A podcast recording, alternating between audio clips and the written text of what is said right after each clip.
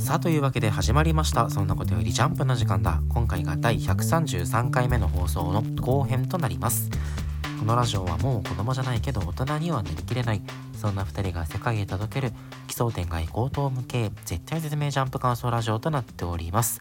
お相手は私太田とそして私田中でお送りいたします。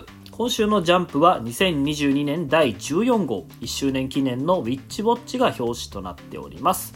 それではもう一度今週のアンケートのおさらいをしましょう。えそれでは私太田から1位ドクターストーン2位青の箱3位ウィッチウォッチとなっております。はい私田中の今週の1位は同じくドクターストーン。そして2位ウィッチウォッチ3位ワンピースとなっております。この後半パートでは青の箱そしてワンピースの感想についてお話ししていこうと思います。それでは1作品目参りましょう。どうぞついに物語は動き出す。ひなちゃんの明日はどっちだ？青の箱。はい。いやーね。そう。ウィッチウォッチを読み終わった段階でははいはい。圧倒的1位だったんよ、はいはい。ウィッチウォッチが。でもドクターストーン読んだらドクターストーンが超えてきたし、で青の箱読んだらね今週の青の箱はもうねこれ入れざるを得んかった、まあわかる。ぶっちゃけ今週の3位はドクターストーンウィッチウォッチ青の箱で硬いと思っとる。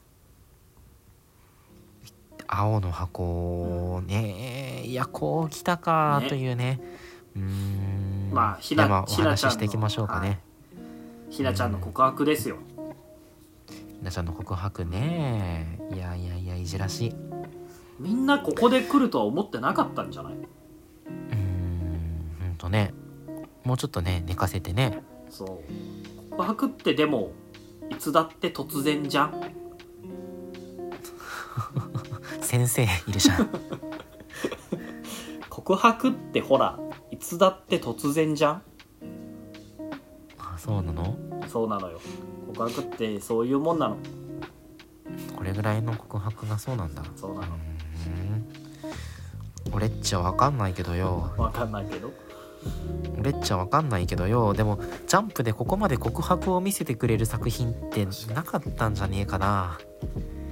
ちご100%はあったかもしれん。いちご100%もまあまあ確かにいちご100%告白シーンはしっかりあったけど。ああのあれ。桂先生の合図とかね。うん。いや合図とかもあったけどやっぱこうなんかどうしてもほら邪念がさほ頭をよぎる系の漫画じゃん。う邪念っていうと？エロよ、エロというよりはエッチじゃない？えーもうエロもエッチも紙一重よ そうそうなんだ。先生がおるわうん。やっぱうーんあの純粋に恋愛を描いた漫画っていうのがそもそもなかなかジャンプ作品ない中で、はいはい。ね、コメディ寄りになるかエッチ寄りになるかのさ、うん。まあ、二択が強いられてた中でさ、はい。まあ青青の箱に関してはそのどっちにもよらずにスポーツと恋愛っていう軸の中で話が進んできてて。パンチラの一つもでない。今週パンチラの一つもない。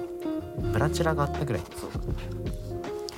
で今週ねあのついに告白に至るんだけど正直読んでる時の空気感とかなんかドキドキの雰囲気はなんか少女漫画だったよね。まあそれはずっと言われてることではあるけど。俺はるか昔に読んだ「あの君に届け」を思い出したもん。はるか昔だね。このなんかドキドキしたりとか恥ずかしかったりとかもうなんかニヤニヤしながら次のページに何がどんなセリフが出てくるか分かってるのにでもめくりたいようなめくりたくないようなそんな感覚ってやっぱこれ本物のあの恋愛漫画でしか味わえないものだと思ってて。それで言うと女の子側からの正面告白もまあ少女漫画っぽいっちゃぽいよね。まあ、ぽいね。ニセ恋とか近うん年のハーレムラブコメはね結構女の子側からとかあったけどこう青の箱テイストな作品は確かに近年のジャンプではなかったただただその告白してるから今週の青の箱がいいとかそんな簡単な話じゃないのよ。うん。やっぱ演出いなのよね。時代は演出よ。ウィッチウォッチのねこう前半の方でも言ったけど。そう要は大演出時代。告白に至るまでの道のりが今週素晴らしかったというのはもう大いに同意するね。これねそその要は大輝くんがひなちゃんと出会ってうん。ずーっと時計気にしてるんだよねだから大輝くんとしてはひなちゃんと一緒にいるにもかかわらず、はい。千夏先輩の試合どうなってるのかなそればっかり気になってる。はいはいはい。そればっかり気になってる中でひなちゃんが今週告白という起死回生の一手を打つことによってうん。完全に形勢逆転。わかる。しかもここ千夏先輩はブザービート失敗するし。ああこれねひなちゃんは告白を成功させるし、はいはい。告白というブザービート入れたわけだ。まあ今までねあの大輝くんとしては完全にあのひなちゃんのことをその恋愛対象と見てなくて、まあ、千夏先輩にしか頭いってなかったところまあこれは形勢逆転ですよ。うん。徐々に徐々に今週の話の中でもひなちゃんを女の子として意識意識し始めてそれがもう今週最後の告白で完全にひっくり返ったそんなひラストの締めでした。演出で言うとさ、まあ、その告白って学生にとっちゃもう一大イベントなわけじゃん。何よりも。うん。でうん平時の告白ってなかなか勇気が出ないのはまあみんなそうだと思うのよ。うん。なんでもないただのあのー3月今日何日だ？7日3月7日に告白しようとはならないわけで何かしらのきっかけがいるわけよねでひなちゃんはそうは言ってもスポーツ少女で度胸も人一倍あるわけだからあの告白をしようってこもう大輝に話大輝と話してる時から思ってるわけなんだけどその大輝は常に時間気にしてると。でこれが千夏先輩の試合を気にしてるっていうのをあの気にしてるっていうのがちなあのひなちゃんにも分かったわけだからここで一回くじけちゃうわけよ。うんあの告白しようと思ってるのに告白対象が他の女にかまけてると。そういう中であのきっかけの一つとして靴飛ばしをするわけなんだけどそれに至る決意がさこの靴飛ばしの直前のひなちゃんの口を結んでるコマ一つで描いてるっていうのは卓越した演出力だと思わない？このコマいいよね。このコマが俺はグッときたねそうだね。やっぱハイコンテクストな漫画だなって。その上に千夏先輩が描かれてるのもまたね象徴的だし。だからあの大輝くんもひなちゃんも今この瞬間は千夏先輩のことを思い浮かべてるわけよ。試合を頑張ってる千夏先輩を大輝くんは思い浮かべてるしひなちゃんは恋敵である千夏先輩のことをあの思い描いてる。で告白に対して一瞬心の揺らぎが出るけど靴飛ばし対決っていうのをここで持ってくるっていうのがこの口を結んでるコマと「あじゃあ」っていうセリフに現れてるわけさ。これ作者 JK としか思えんのよ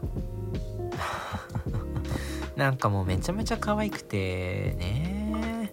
普通に告白すりゃいいのにさ、ねわざわざ罰ゲームまで設定してさ。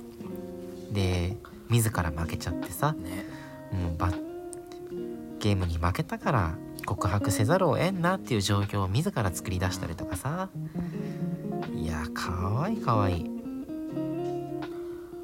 ただよ。ただ。はい。負けヒロインのムーブじゃない。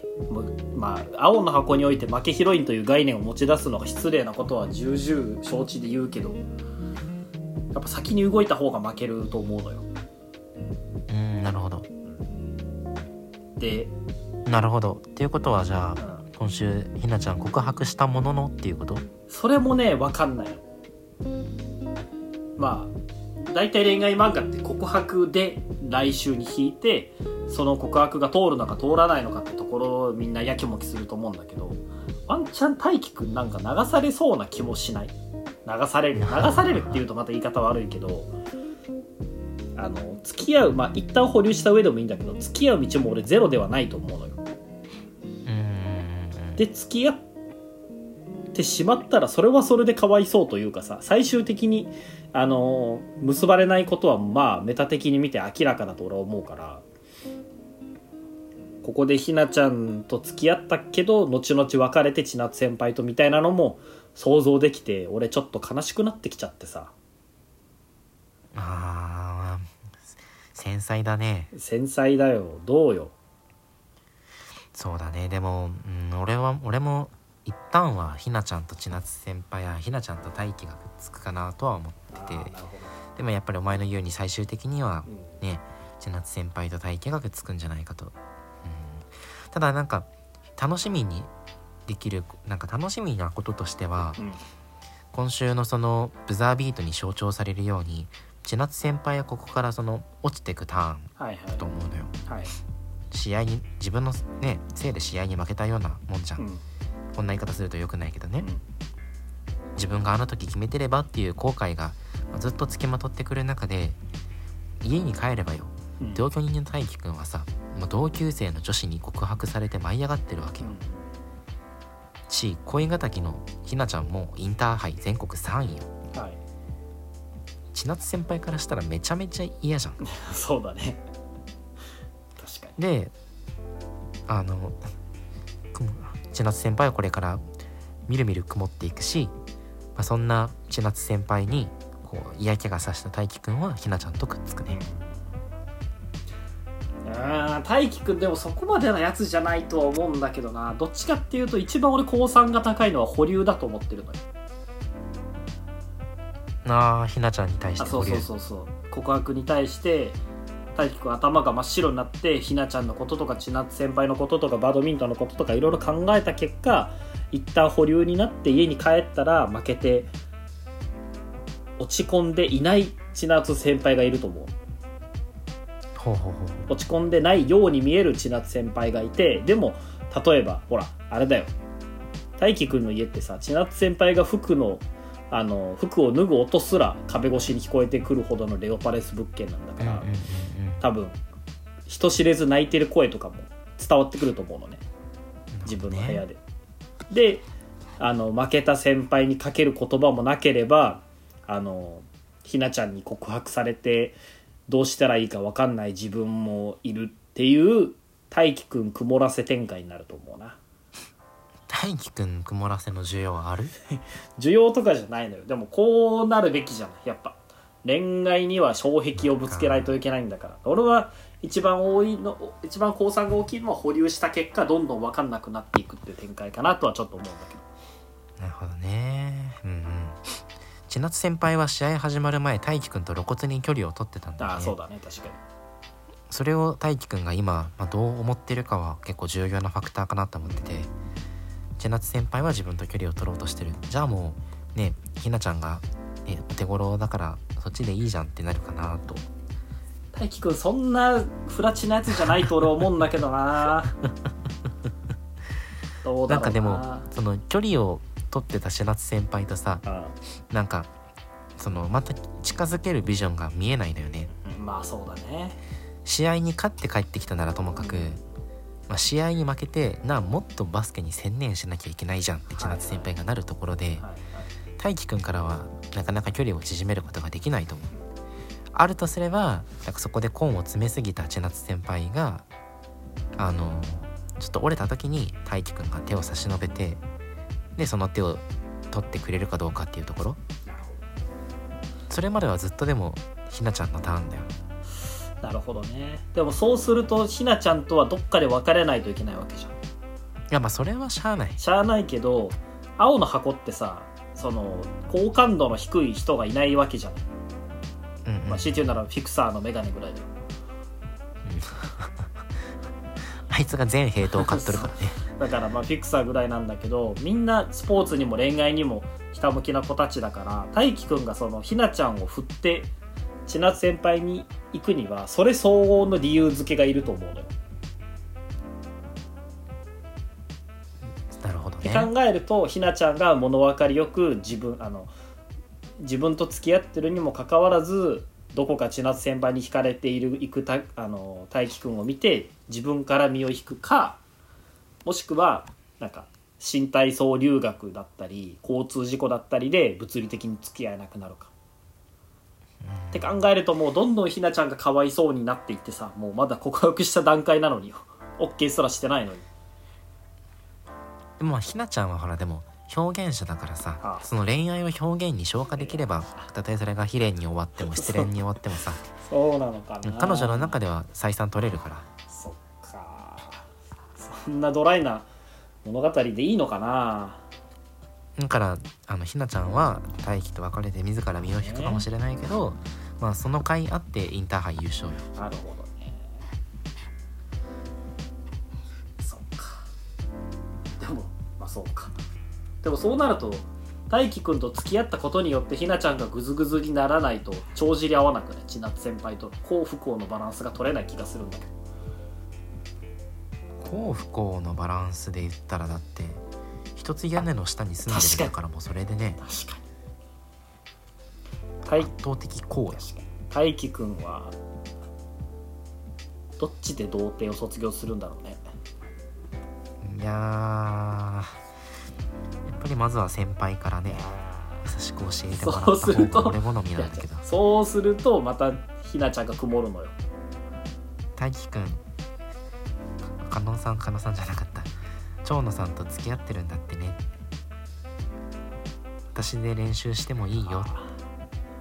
もしくは自室で G 行為にふけってる大輝くんのもとに千夏先輩が入ってきて気づいてないふりをするけど実は気づいててさっきやってたの見せてよってなる展開かもしれ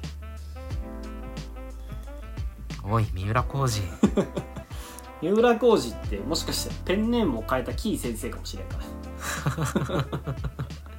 あのこのね青春の空気感といい。キー先生のあの新刊に入ってるその俺が今言ったあらすじの話はとても良かったよ。あの目がお前読んだ？読んだ？えどれどれ？そんな話あったっけ？なかったっけ？新あのキー先生のさあの眼鏡かけたあおかっ先ぱの、輩が来るやつそうおねかっぱの男の子が年末帰省せずに部屋でしこってたら先輩が来てどうのこうのみたいな。あれ最高に良かったんだけどいやーわかるよ。あれ好きだよ。あれあれでしょ。童貞卒業のあれは好きだけどでも俺もっとあの雨の日にあの クラスの同級生の女の子の家に行ってあったね。で妹の世話見るんだけどあの妹一回トイレに行ったらもう起きないからっていうやつが好き。エロ漫画特有の一回寝たら起きないやつ。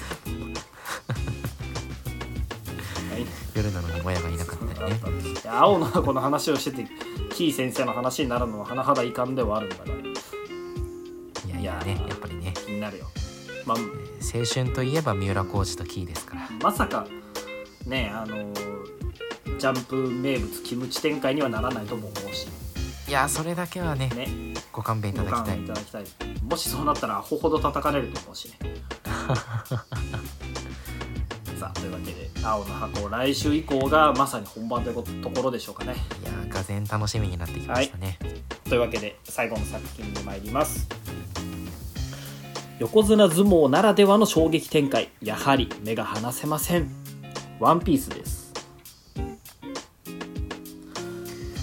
いや今週やっぱウィッあのドクターストーンウィッチウォッチは確定で、えー青の箱もほぼ確定だったんだけど今週のジャンプすごい面白くてさ「まあ、ワンピース俺は結局入れたんだけどあの呪術廻戦だったりとかヒロアカだったりとか高校生家族だったりとか坂本デイズとかね全部面白くてすげえ悩んだんだけどやっぱり俺はワンピースに入れてしまったね。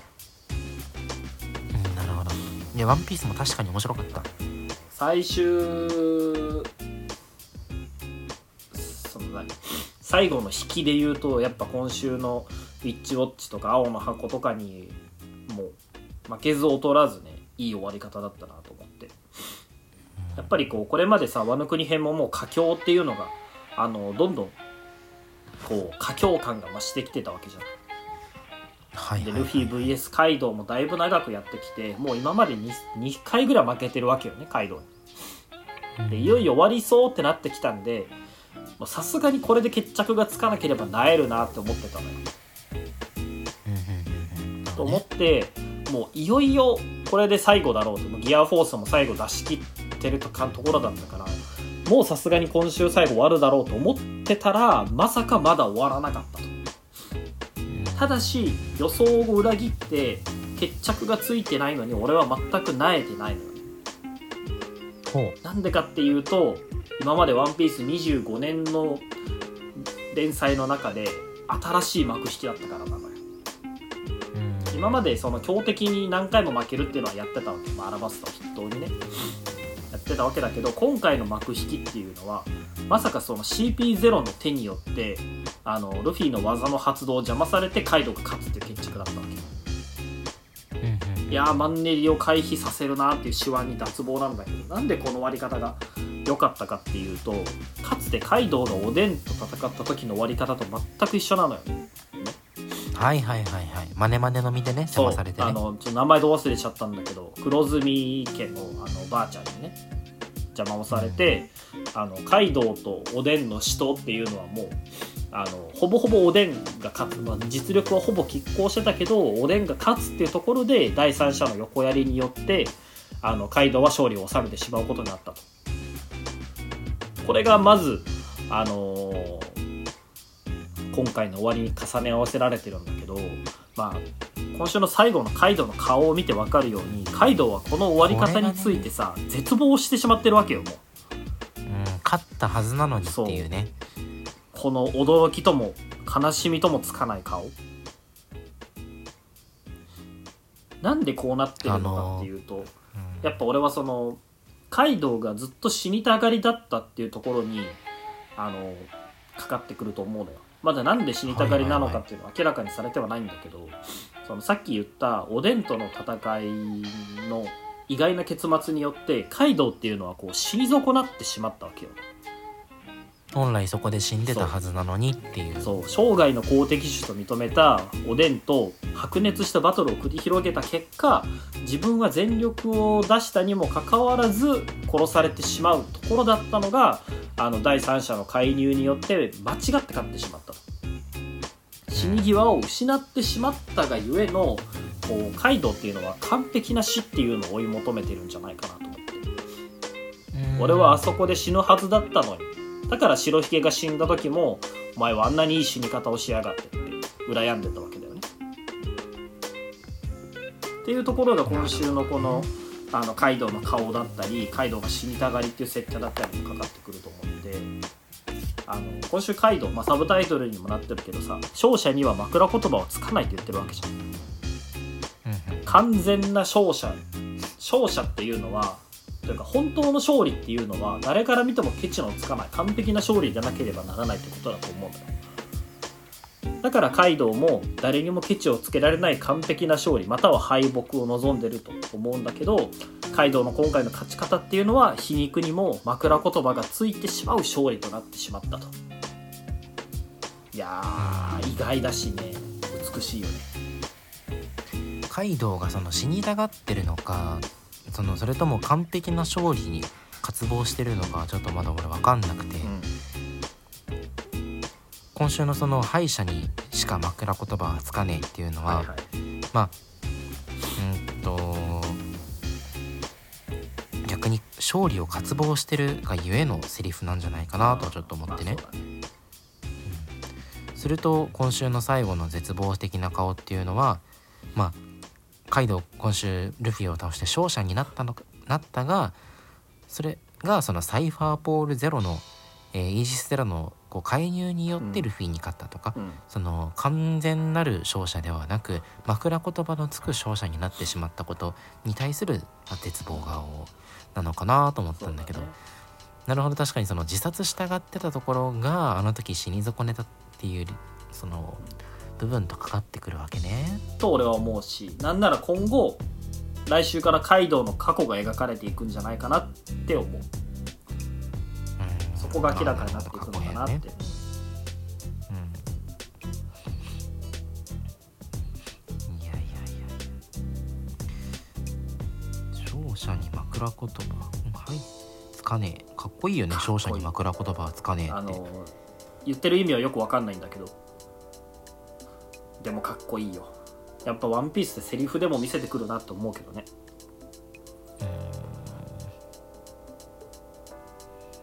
勝者に枕言葉はつかねえは自分に言い聞かせてそうだね。そうなのかね。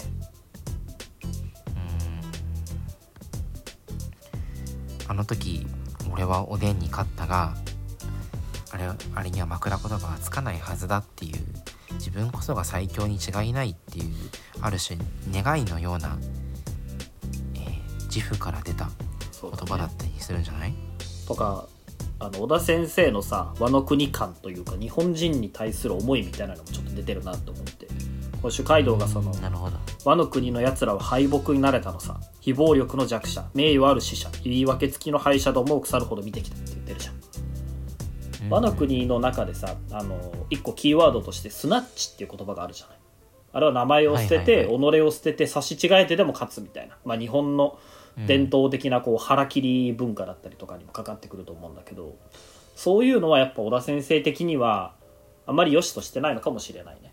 まあひ飛躍かもしれないけどこう神風特攻隊だったりさ。あの戦争には負けたけど美しいこうなんていうのかな、まあ、美談として消化するようなのはやっぱちょっとノーって突きつけようとしてるのかもしれない。これね。CP0 も、まあ、今週めちゃめちゃキーになってると思うんだけど、はいはい。今まで影なんかずっとなんかトランプ遊びとかばっかりや囲碁遊びかばっかりしてて何してんだと思ってたけどここに来て第三者の介入っていうのはね。めちゃめちゃね出てきてであのマルフィをねでっかいで捉えて、カイドウの攻撃がクリーンヒットしたんだけどこれは五老星の獅子だよね、まあそうだね。そもそもサイファーポールイージスゼロっていうのがサイファーポールの中でも五老星直轄の組織なわけだから。ただなんかそのこの CP0 もうん。やりたくてやってるわけじゃなさそうよね、はいはいはい。今週の冒頭でドレークにこうお腹ぶっ刺されててね、はいはい。ドレーク本来その海軍側のスパイのはずなのに、なぜか CP0 を攻撃していて、まあ、その理由を言えと問われるんだけどそれに対してドレイクはこれが俺の正義だと答える。かまあドレイクにとってすればあの海軍からのスパイとしてえ海賊ブルよりもここで CP0 を指すことの方が彼自身の正義にかなってたということだと思うんだけどそれに対して羨ましいよっていうセリフがさ、まあ、出る。CP0 これはなんで羨ましいよなのかってことだよね。このひひげの人のねあの本心からは違うんでしょう、うん。自分の正義を持って、まあ、その正義に従うことができるドレイクを羨ましいよというということはここであのルフィをね後ろから羽交い締めにして半ばはめるような形で、まあ、カイドウに勝たせるそんな卑劣なことはしたくなかったりとかね、五老星の命令にアホらしさを感じてたりとかそういうところもこの CP0 にはあるんだろうね。ね。俺これあのなんだっけウォーターセブン編での仮面よろしくさいつかは素顔が見れるもんだと思ってたんだけど、うん。一向に外さんよね。ねだからなんかワンチャン知ってる人説とかないかなとか思ったりさ。何らかルフィめちゃめちゃと腕が長いキャラクターいたっけ？ないかな。なんか何らか本当はやりたくない感が出てるわけなんだから何らかルフィとの関わりがあったりするんじゃないのかなとか思うんだけど。まあでもルフィとの関わりというよりはもっと世界の秘密を知ってる上でのってことなのかもね、なんかでもちょっとこの腕の長さに見覚えがあってね、はあ。れは何巻だったかな。結構中盤ぐらいのね。あ、どこ？アラバスタ編終わった後ぐらいだったかな。あ。デイビーバックファイトってあったじゃん。あ。でフォクシー海賊団とさあ。こうドーナツレースってするじゃん。やったね。あの時一人めっちゃ腕長いやついなかった敵にフォクシーハンバーグピクルス。あハンバーグだ。ハンバーグは猿の人でしょ。全然違うでしょ。見てみようハンバーグで。ワンピースハンバーグで検索してみろ。思ったより猿だから。腕長いじゃん。腕長いだけでしょ。見て見てみろ。見て見てみろ。こんなにハンバーグほどアホそうな顔してないでし肩幅とか近しいけど。ょ そうかななんか俺普通にドレイクが全くいいところないなと思ってさ。ずっと負けてないドレイクは。和の国で。ローに負け。誰かに負け。誰かに負け。CP0 に負けって。めっちゃかわいそうだなと思うんだけど。いやーもう分かんなくなってるわ。そのなんかドレイクとかなんかスクラッチアップスクラッチとかがさメンアップね。スクラッチメアプーとかがなんか誰と戦っててどうなってるのかとかが全く覚えてない。単行本でまとめて読みたいとこではあるけど青の国編誰がどこで戦ってるか全然わかんないんだよね。なんか今週そのカイドウがあの今更ながらさ攻撃の軌道を曲げてるありえねえだろゴムの性質上って言ってるのもちょっと面白くない？うんと取ってつけたように。手つけたように。あのギアフォース一応説明としてはさギアフォースの力で筋肉の収縮によってこうやって曲げてるとか予測不可能な攻撃になってるとか説明されてるけど確かにもうすでにゴムじゃねえよなっていうのを改めて思うけどこれはやっぱあれなのかな？ゴムゴムの実がゴムゴムの実じゃないからなのかな？うーんとそうね名前を偽られた。そうそうそうまあ、ほぼゴムゴムの実のことなんだろうけど。よりとんでもない意味みたいな話をめねちゃめちゃいいきなりこんなこと言い出してちょっと笑っちゃったんだけど。じゃあ何々の実よこれいやーえー、ニカニカの実のニカなんじゃない？みんなそれ言ってるよね。ほらニカニカだとほら2929でちょうどサニー号になるから。ゴムゴムと合わせてね。そうそうそう。そうそうそうそう。みんな言ってるけどまあ何なんだろうね。ゴームーンゴームーンの実も実の説もあったけどね。月に行くっていうのね。ゴーム。ーンなんだろうな。でわわかんないけどわかんないけどありえねえだろ。ゴムの性質上は別にギアフォースに始まった話じゃないんだけどな、まあ、そ れもそうなのかもしれない。まあまあ今後ですよ今後、まあ、カイドウの過去編を挟んだ上でやっぱり気になるのは覚醒じゃない、ルフィのね。うん。まあ、ゴムゴムの実じゃないのであればゴムゴムの実の覚醒じゃないのかもしれないけどどうやってルフィが覚醒するのか。まあ稀に覚醒することがあるって言われてるだけで全ての実が覚醒するわけじゃなかったりとかなんか条件が特段あるわけじゃないのかもしれないんだけどやっぱここに来てさあのキッドとローが覚醒してるわけなんだからルフィの覚醒も見たいよね。うん。ね。それで言えばやっぱ今週窮地に追い込まれたわけだから、うん。ここでいよいよ覚醒を迎えるんじゃないでしょうか。はいというわけで久しぶりに「ワンピース入れましたがやっぱり読み応えのある漫画でしたということでね。今週4作品お話ししてまいりましたがいかがでしたでしょうか？はい。エンディング。ラジオネーム19歳女子高生さん。留年してますね。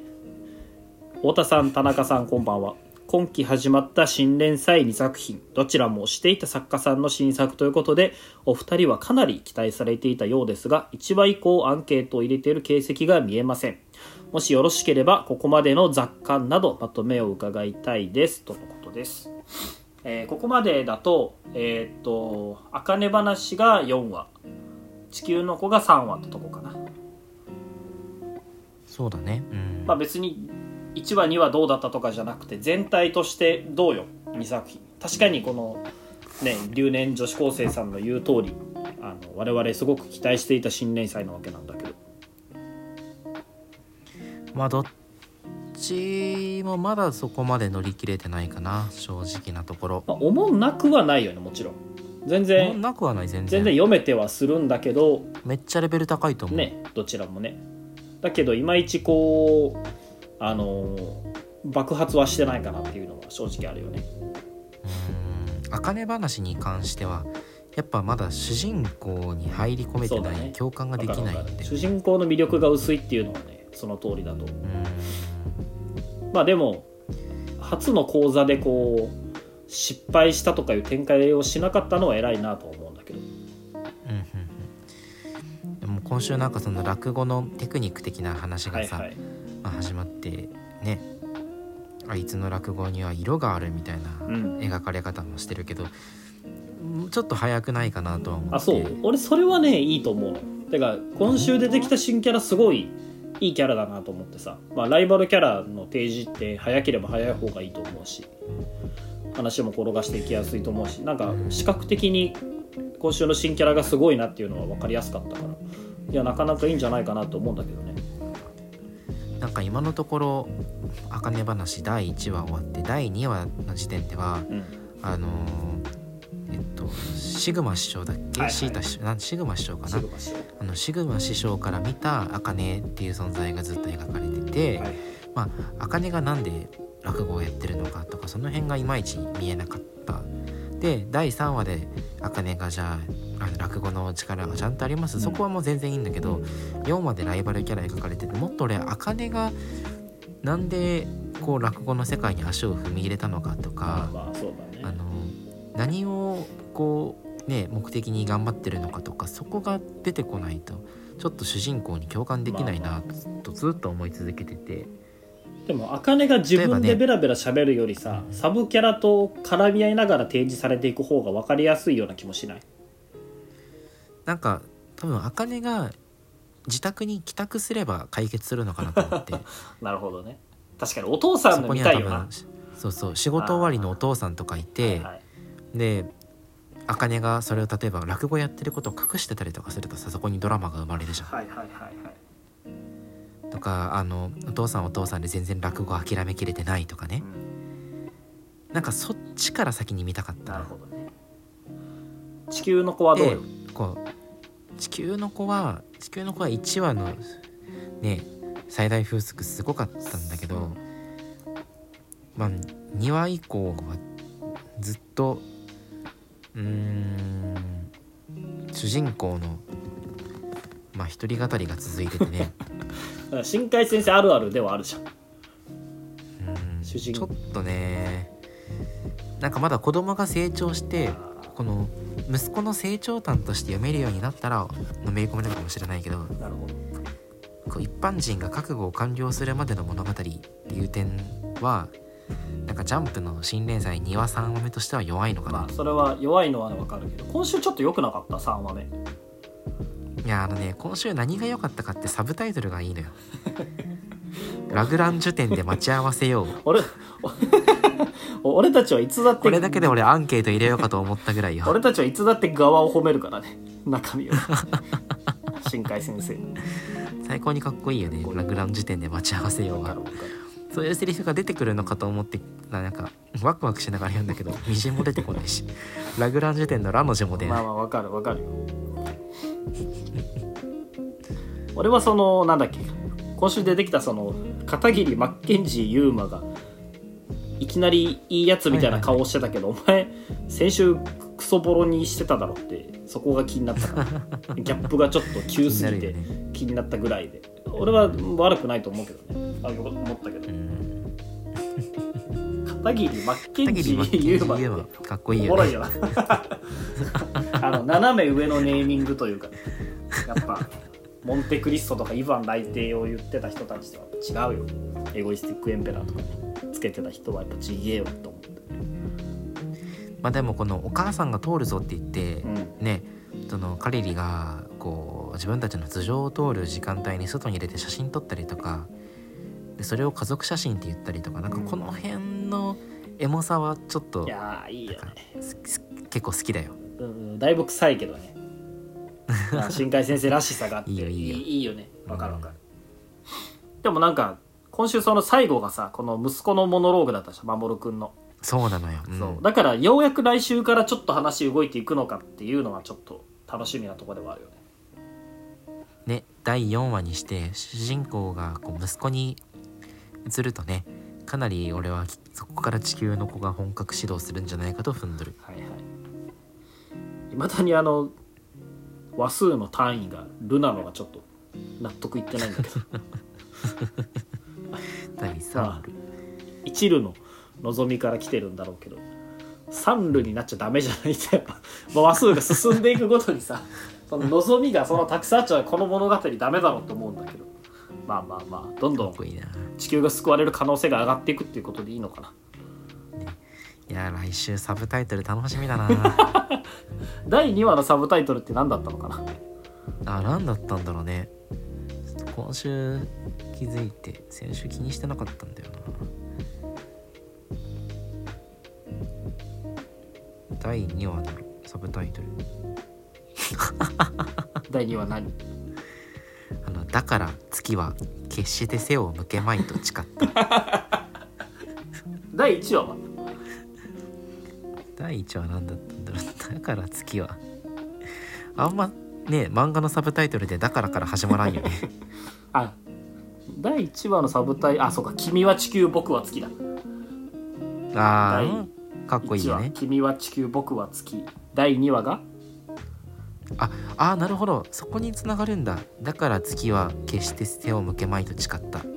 で第3話が？僕はそうそう。ラグランジュポイントで。主人公が決して彼らに背を向けまいとはいはい。誓った、うんで第3話がラグランジュポイントで会いましょう。ラグランジュ点で待ち合わせ待ち合わせか。よう。待ち合わせよう。いや第4話のサブタイトル気になるな。ラグランジュ点でなんかずっと天文関係天体関係のワードで来てるね。ラグランジュ点よう分からんけどねラグランジュ点ってラグランジュ点ってあれでしょ？あのなんだっけ？地球と月の重力が釣り合う点じゃなかった？ああそうなんだ。だった気がするな。全然違ったら申し訳ないけど。なんかそそうだそんな話だったような気がする。あーなんか月と地球にん？関わらずなんかありとあらゆる天体間の話らしい。あそうなんだ。やっぱなんか釣り合う点だよね確かなんかの。あうん天体と天体の重力で釣り合いが取れる。宇宙の中で安定するポイントか。いやあかね話とね。俺はあかね話読んでやっぱちょっと落語せっかくね東京にいるから落語見に行きたいなとも思ったし地球の子もねあのーサブタイトルに注目できるし全然俺はそんなに悲観はしてないんだけどどっかで爆発することがあればまたアンケートも入れやすいかなとそう思います。はい。はい。